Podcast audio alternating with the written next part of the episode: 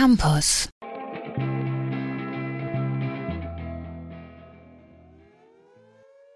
Russlands Präsident Putin hat also einen Krieg in der Ukraine in Europa begonnen.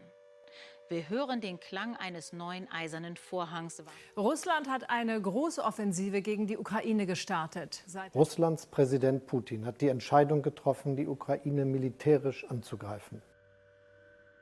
Stell dir vor, du lebst ein normales Leben, dir geht es gut, genießt dein junges, aber doch erfülltes Dasein. Du hast einen Nachbar, der dich nicht leiden kann. Warum? Na, weil du existierst. Eines Tages entscheidet sich dieser Nachbar, dass er dich angreifen wird. Und tut es dann auch. So ungefähr beschrieb mir das Vlad. Vlad ist ein junger Mann aus der Ukraine, lebt in Kiew und startete 2016 das aus mittlerweile drei Personen bestehende Projekt Cornwave. Cornwave machen Musik, die stark an Midwest-Emo, Indie und Slacker Rock mit einer Lo-Fi-Ästhetik erinnert. Drei Wochen vor der russischen Invasion veröffentlichten Cornwave ihr aktuellstes Album Philosophy of Structures.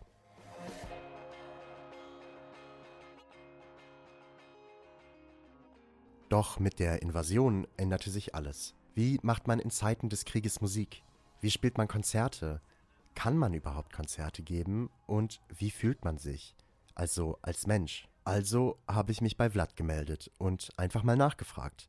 Nicht nur die künstlerische Seite, sondern auch das tägliche Leben in einem von einem mittlerweile einem Jahr lang andauernden Krieg gezeichneten Land. Wir haben uns Nachrichten gesendet, das Miteinander sprechen gestaltete sich schwierig. Aufgrund des Krieges habe er nicht dauerhaft Strom und die Internetverbindung macht auch Probleme. Deshalb habe ich meinen Kollegen Lukas Rode gebeten, das Interview einzusprechen. Also zur Transparenz, ihr hört hier nicht Vlad, sondern Lukas reden. Geführt habe ich das Interview auf Englisch, übersetzt ins Deutsche. Vlad, wie nimmst du den Krieg in deinem täglichen Leben wahr? Die Art und Weise, in der der Krieg die Menschen in der Ukraine trifft, sowohl physisch als auch psychisch, ist wirklich hart. Jeden Tag haben wir Blackouts, ein normales Leben führen ist dabei sehr schwer. Und jede Woche bombardiert Russland zivile Ziele in der gesamten Ukraine. Also gibt es gar keinen Frieden. Jeder Tag könnte dein letzter sein. An dem Tag, als ich mit Vlad schrieb, gab es auch einen großflächigen Angriff. Russland griff Ziele in der gesamten Ukraine an, die Luftschutzsirenen waren im gesamten Land zu hören. Und dann hörte ich auf einmal nichts mehr von ihm. Der Grund? Es gab kein Internet. Blackouts, die gibt es, wie wir gehört haben, in der gesamten Ukraine, um das Stromnetz zu stabilisieren, aber auch zur Sicherheit. Aber wie gibt man so Konzerte oder nimmt gar Musik auf? Wie ich schon sagte, Blackouts sind ein mittlerweile tägliches Ereignis in Kiew. Deshalb habe ich keine Zeit, Musik aufzunehmen, da ich dafür Strom brauche. In Hinsicht auf Shows, also Konzerte, hat sich fast nichts verändert. Außer, dass alle Communities eine unausgesprochene Regel haben. Es wird nicht auf Russisch gesungen.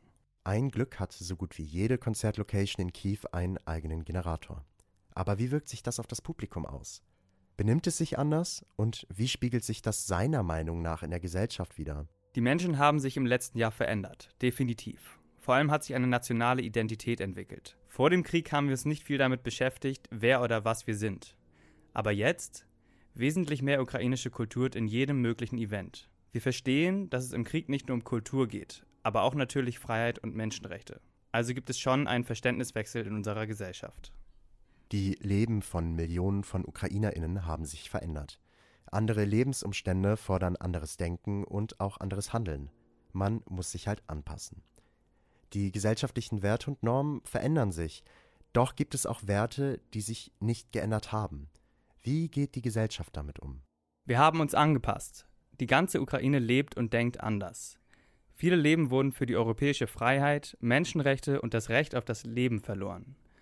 Daher haben wir auch kein Recht, uns von diesen Werten zu entfernen egal wie schwer es auch sein mag. Stell dir vor, dein Nachbar möchte dich nur wegen deiner Existenz unterwerfen. Dieser Nachbar hat kein Mitgefühl und kein Verständnis von Menschlichkeit. Für diesen Nachbar ist es normal, einen souveränen Staat anzugreifen und einen terroristischen Krieg zu führen, ohne Rücksicht auf den Verlust von Menschenleben. Es fühlt sich an wie ein schrecklicher Albtraum, der hoffentlich bald ein Ende hat. In einer zivilisierten Welt sollten Krieg und Leid keinen Platz haben. Vlad bezeichnet den Krieg gegen die Ukraine als einen schrecklichen Albtraum, aber man würde sich halt anpassen. Was macht das mit einem? Jeden Tag hat man die Angst zu sterben. Doch Vlad merkt man das nicht an. Zumindest nicht in meinem Austausch mit ihm. Und auch das Mitgefühl hat er nicht verloren. Wie die Weisen einmal sagten, die Liebe wird diese Welt retten. Öffnet eure Herzen für das Mitgefühl für alle lebenden Wesen. Denkt nicht, dass dieser Krieg weit weg ist und euch nicht betrifft. Unsere Väter, Brüder, Verwandte und Freunde lassen ihr Leben in einem neuen Kampf gegen Totalitarismus und Chauvinismus. In einem solchen System gibt es weder Liebe noch Mitgefühl. Das muss gesagt werden und daran muss sich erinnert werden, damit sich dies in der Zukunft nicht wiederholt. Im Leben ist bei weitem nicht alles schwarz und weiß. Bei so gut wie allem gibt es Grautöne oder auch Nuancen. Bei Krieg gibt es die nicht, denn Krieg verursacht Leid, Tod und Kummer. www.kölncampus.com www